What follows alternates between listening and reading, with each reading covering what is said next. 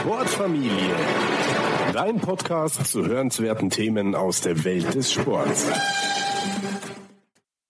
Befreie deine Füße, Teil 1. Heute geht es um deine Füße und die Gründe, warum du sie befreien solltest. Deine Haltung und Gesundheit verbessern sich und wer weiß, vielleicht macht dich das Barfußlaufen sogar schlauer.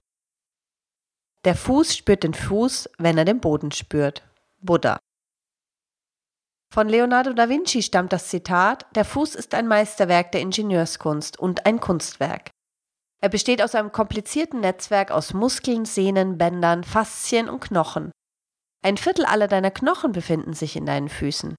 Die Fußsohle hat eine höhere Dichte an Nervenenden als jeder andere Bereich des Körpers und bietet einen ähnlichen sensorischen Reichtum wie die Hände.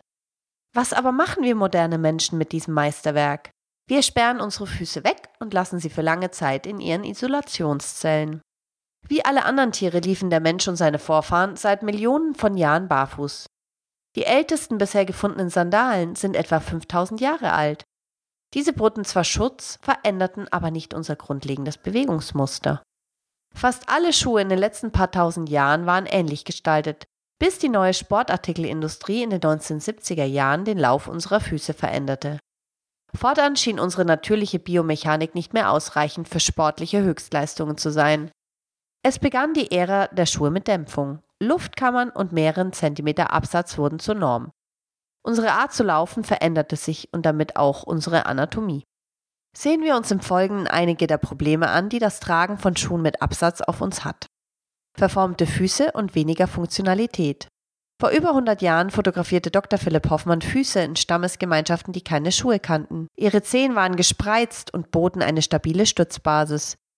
Er verglich sie mit Füßen, die ihr ganzes Leben lang Schuhe getragen hatten. Die Unterschiede sind eindeutig.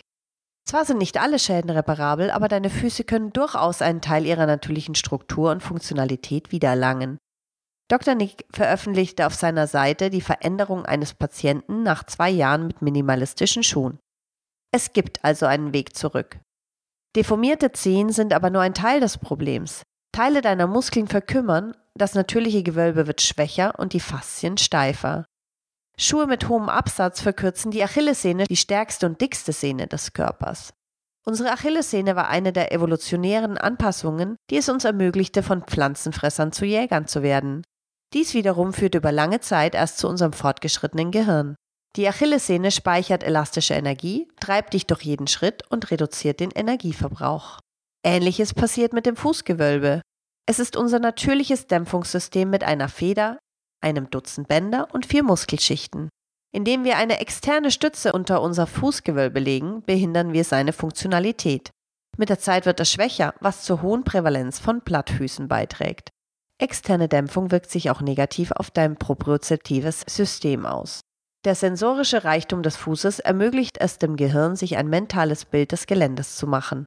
Deine Füße scannen laufend den Untergrund und nehmen Unebenheiten, Textur, Unregelmäßigkeiten, Temperatur und vieles mehr wahr. Das Tragen von Schuhen verzerrt dieses Bild, verschlechtert dein Gleichgewicht und deine Stabilität. Betrachte es so, deine Füße sind dein Fundament. Wenn sie sich nicht wohlfühlen, leidet der Rest deines Körpers. Deine Körperhaltung verschlechtert sich. Die Ferse des Schuhs trägt das Gewicht des Körpers in Richtung der Zehen und verursacht eine Kaskade an Aufwärtskompensationen bzw. Ausweichbewegungen. Gedrehtes Becken, Lendenüberdehnung, nach vorn gerichteter Nacken. Stundenlanges Sitzen verstärkt das Problem zusätzlich. Der Auslöser liegt aber in den Füßen. Besonders gefährlich sind Damenschuhe mit hohen Absätzen. Ab und an ein Abend in hochhackigen Schuhen stellt noch kein Problem dar. Die tägliche Verwendung, zum Beispiel in der Arbeit, dagegen ist eine katastrophale Idee. Hochhackige Schuhe sind die direkte Ursache vieler Stürze und Verletzungen, verändern die natürliche Gangart und die Struktur der Zehen, beeinträchtigen die Körperhaltung. Der Kopf geht nach vorne, Beckenanteversion, X-Beine. Eine kürzlich durchgeführte Studie kommt zu dem Schluss, dass sehr hohe Absätze über 8 cm Arthrose im Knie verursachen können. Das Verletzungsrisiko erhöht sich. Eine schlechtere Stabilität und Körperhaltung erhöhen das Verletzungsrisiko bei jeder Aktivität. Sie sind allerdings nicht das einzige Problem. Die Schwäche der Brücke, die Dämpfung zusammen mit einer verkürzten Achillessehne belasten die Faszien stark, was schließlich zu einer Entzündung und Plantarfaszitis führen kann. Die Lösung vieler Experten liegt, wie so oft, darin, das Symptom zu behandeln. Du sollst dann durch geeignete Schuhe mehr Unterstützung und Schutz hinzufügen. Nach kurzfristiger Linderung führt es aber dazu, dass der Fuß weiterhin geschwächt wird. Durch das Laufen vergrößert sich das Risiko. 70 bis 90 Prozent der Läufer verletzen sich, trotz aller Fortschritte der Schuhindustrie in den letzten Jahrzehnten. Jede andere Spezies in freier Wildbahn mit diesen ständigen Verletzungsproblemen wäre längst ausgestorben. Ist es wirklich möglich, dass so viel Dämpfung im Schuh für viele Verletzungen verantwortlich ist? Die Beweise sprechen dafür. In einer Studie berichteten Läufer mit Schuhen von mehr Verletzungen als diejenigen, die barfuß liefen. Mehrere Studien weisen darauf hin, dass umso mehr Verletzungen auftreten, je teurer und raffinierter das Schuhwerk ist. Läufer mit Schuhen über 90 Dollar Einkaufspreis hatten doppelt so viele Verletzungen wie Läufer mit Schuhen für 40 Dollar. Doppelter Preis, doppelter Schmerz? Mehr Geld für Analysen des Fußabdrucks auszugeben, um passende Laufschuhe zu finden, reduziert das Verletzungsrisiko auch nicht und kann dieses sogar erhöhen. Laut einer Studie der US-Armee kommt es bei Trägern herkömmlicher Schuhe häufiger zu Verletzungen als bei Läufern mit einem minimalistischen Schuhwerk. Ohne Zweifel ist deine Biomechanik beim Laufen wichtiger, um Verletzungen zu reduzieren, als Schuhe. Aber die Schuhe konditionieren deine Biomechanik. Beim Barfußlaufen oder beim Laufen mit minimalistischen Schuhen würde wohl niemand auf der Ferse landen. Intuitiv priorisieren wir den vorderen Teil oder die Fußmitte. Dazu ein praktisches Beispiel. Beim Versuch, so hoch wie möglich zu springen, kommst du sicher nicht auf die Idee, mit der Ferse zu landen. Das gleiche gilt für das Laufen. Die Ferse erzeugt eine hohe anfängliche Stoßwelle, die möglicherweise auch Knie und Hüfte schädigt. Dieser negative Effekt verschwindet beim Bodenkontakt mit dem vorderen oder mittleren Teil des Fußes. Hier wird weder der Knöchel noch das Knie blockiert, wodurch die natürliche Dämpfung unseres Körpers erleichtert wird. Während der typische Läufer lange Schritte macht und konstant auf der Ferse landet, landet der Barfußläufer nahe an seinem Schwerpunkt, ohne das Bein zu strecken, minimiert die Bodenkontaktzeit und nutzt so die natürliche elastische Kraft. Es gibt verschiedene Lauftechniken, aber alle guten haben viele Elemente gemeinsam. Ein gutes Beispiel hierfür ist die Methode von Nikolaus Romanov. Die kognitive Entwicklung bei Babys wird beeinflusst. Nach Ansichten vieler Experten besteht die Hauptfunktion des Gehirns darin, Bewegungen zu steuern. Tatsächlich formt Bewegung unser Gehirn. Eine interessante Studie aus Spanien beschreibt, wie Vorlauf- und Krabbelschuhe die psychomotorische Entwicklung des Kindes beeinträchtigen können. Einige der Botschaften daraus sind für die richtige Entwicklung des Nervensystems ist das Barfußlaufen in den ersten Lebensjahren unerlässlich. Die motorische Entwicklung ist die Basis der intellektuellen Entwicklung. Sie ist von zentraler Bedeutung, um auf höhere Denkprozesse zugreifen zu können. Die eigenen Füße zu halten lässt Babys die Grenzen des eigenen Körpers spüren und trägt zur kognitiven Entwicklung bei. Nackte Füße und Füße, die zum Mund geführt werden, fördern den Reifegrad der Propriozeption. Die taktile Sensibilität der Füße sollte nicht durch das ständige Anziehen von Socken oder Schuhen unterdrückt werden. Die Füße vermitteln eine große Menge an Informationen, welche die psychomotorische Entwicklung des Kindes begünstigen. Die Bewegungsfreiheit der Füße und Zehen sollte jederzeit gefördert werden. Ein Kind braucht taktile Stimulation, Druck und Unregelmäßigkeiten im Gelände, um die Propriozeption zu schärfen, die Position der Gelenke zu verbessern und die Muskeln zu stärken. Das abschließende Fazit ist eindeutig. Wir dürfen die propriozeptive, neuromuskuläre und intellektuelle Entwicklung des Kindes nicht behindern, indem wir seine Füße in Schuhe stecken, die es nicht braucht. Im Gegenteil, Kinder sollten ermutigt werden, barfuß ihren Körper zu entdecken und ihre motorischen Fähigkeiten zu entwickeln. Auch bei Erwachsenen gibt es Studien, die Läufern mit minimalistischen Schuhen eine fröhlichere Gemütsverfassung attestiert und untersucht, wie der sensorische Reichtum der Füße als Antidepressivum wirken kann. Mit gedämpften Schuhen fühlt sich das Terrain für dein Gehirn immer nahezu gleich an. Es nimmt nicht wahr, ob du auf Steinen, Gras, Sand oder Zement läufst.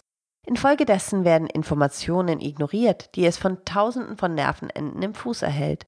Barfußlaufen reaktiviert diesen sensorischen Fluss. Das Gehen wird so wieder zu einem magischen Erlebnis. Schuhe für jeden Anlass. Wenn du negative Auswirkungen auf dein soziales Leben befürchtest, wenn du barfuß die Straße entlang gehst, können wir dich beruhigen. Es ist nicht notwendig, ständig barfuß zu sein. Es geht nicht darum, Schuhe zu vermeiden, sondern darum, zukünftig eine bessere und gesündere Wahl zu treffen, die besser für deine Füße ist. Heutzutage gibt es eine riesige Auswahl an geeigneten Schuhen für jeden Geschmack und Anlass. Wenn du künftig mehr in minimalistischen Schuhen läufst, stärkst du deine Füße. Mit der Zeit wirst du einige Verbesserungen spüren, wie eine Studie mit Kindern zeigt, die mehr Zeit barfuß verbrachten. Jedes minimalistische Schuhwerk sollte grundsätzlich diese Regeln erfüllen. Flexibilität. Die Bewegung deiner Füße sollte in keine Richtung eingeschränkt sein. Breite. Deine Zehen sollten Platz haben und nicht zusammengepresst werden. Keine Dämpfung. Achte auf eine dünne Sohle, die dich schützt, aber den Untergrund spüren lässt. Minimaler Drop. Der Drop ist die Differenz zwischen der Rückseite, Ferse und der Vorderseite, Spitze des Schuhs. Bei normalen Schuhen beträgt dieses Gefälle 1 bis 2 cm. Ideal wären aber 0. Es ist sinnvoll, den Drop schrittweise zu reduzieren und deine Füße langsam umzugewöhnen. Einige Beispiele für gute minimalistische Schuhe. Vibram Five Fingers. Individueller Platz für alle Zehen erleichtert die Rückkehr zu der natürlichen Form unserer Füße. Merrill Vapor Glove. Weniger auffällig und zu moderateren Preisen erhältlich. Merrill Move Glove. Vielseitig und sehr bequem. Xero Schuhe. Vielseitige Schuhe von guter Qualität. Saguaro. Minimalistische Schuhe zu einem guten Preis. Auch die Sportartikelindustrie scheint mittlerweile verstanden zu haben, wie wichtig es ist, die Füße zu befreien. Befreie deine Füße Schritt für Schritt.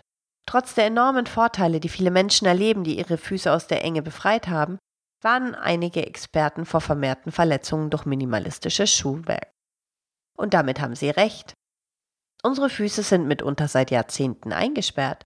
Und was passiert, wenn du dir den Arm brichst und einen Gips bekommst? Deine Muskeln verkümmern, die Knochen werden schwächer und das propriozeptive System wird beeinträchtigt. Deine Füße brauchen Zeit, sich anzupassen. Du kannst nicht sofort von Schuhen in Absätzen und Schuhen mit zwei Zentimeter Gummi unter der Ferse zu einem Ausflug in die Berge mit Barfußschuhen übergehen. Die Verletzungsgefahr ist zu groß. Wie immer solltest du dich zuerst gut bewegen, bevor du dich viel bewegst. Im zweiten Teil dieses Artikels geht es um den richtigen Übergang zu gesunderen Schuhen und dem Barfußlaufen. Der Weg zur Freiheit erschließt sich Schritt für Schritt. Die Quellen zu allen erwähnten Studien sowie alle Grafiken und weiteren Informationen findest du auf fitnessrevolutionäre.de oder du schaust einfach in die Show Notes zu dieser Folge, wo du einen direkten Link zum Beitrag findest. Die Sportfamilie. Dein Podcast zu hörenswerten Themen aus der Welt des Sports.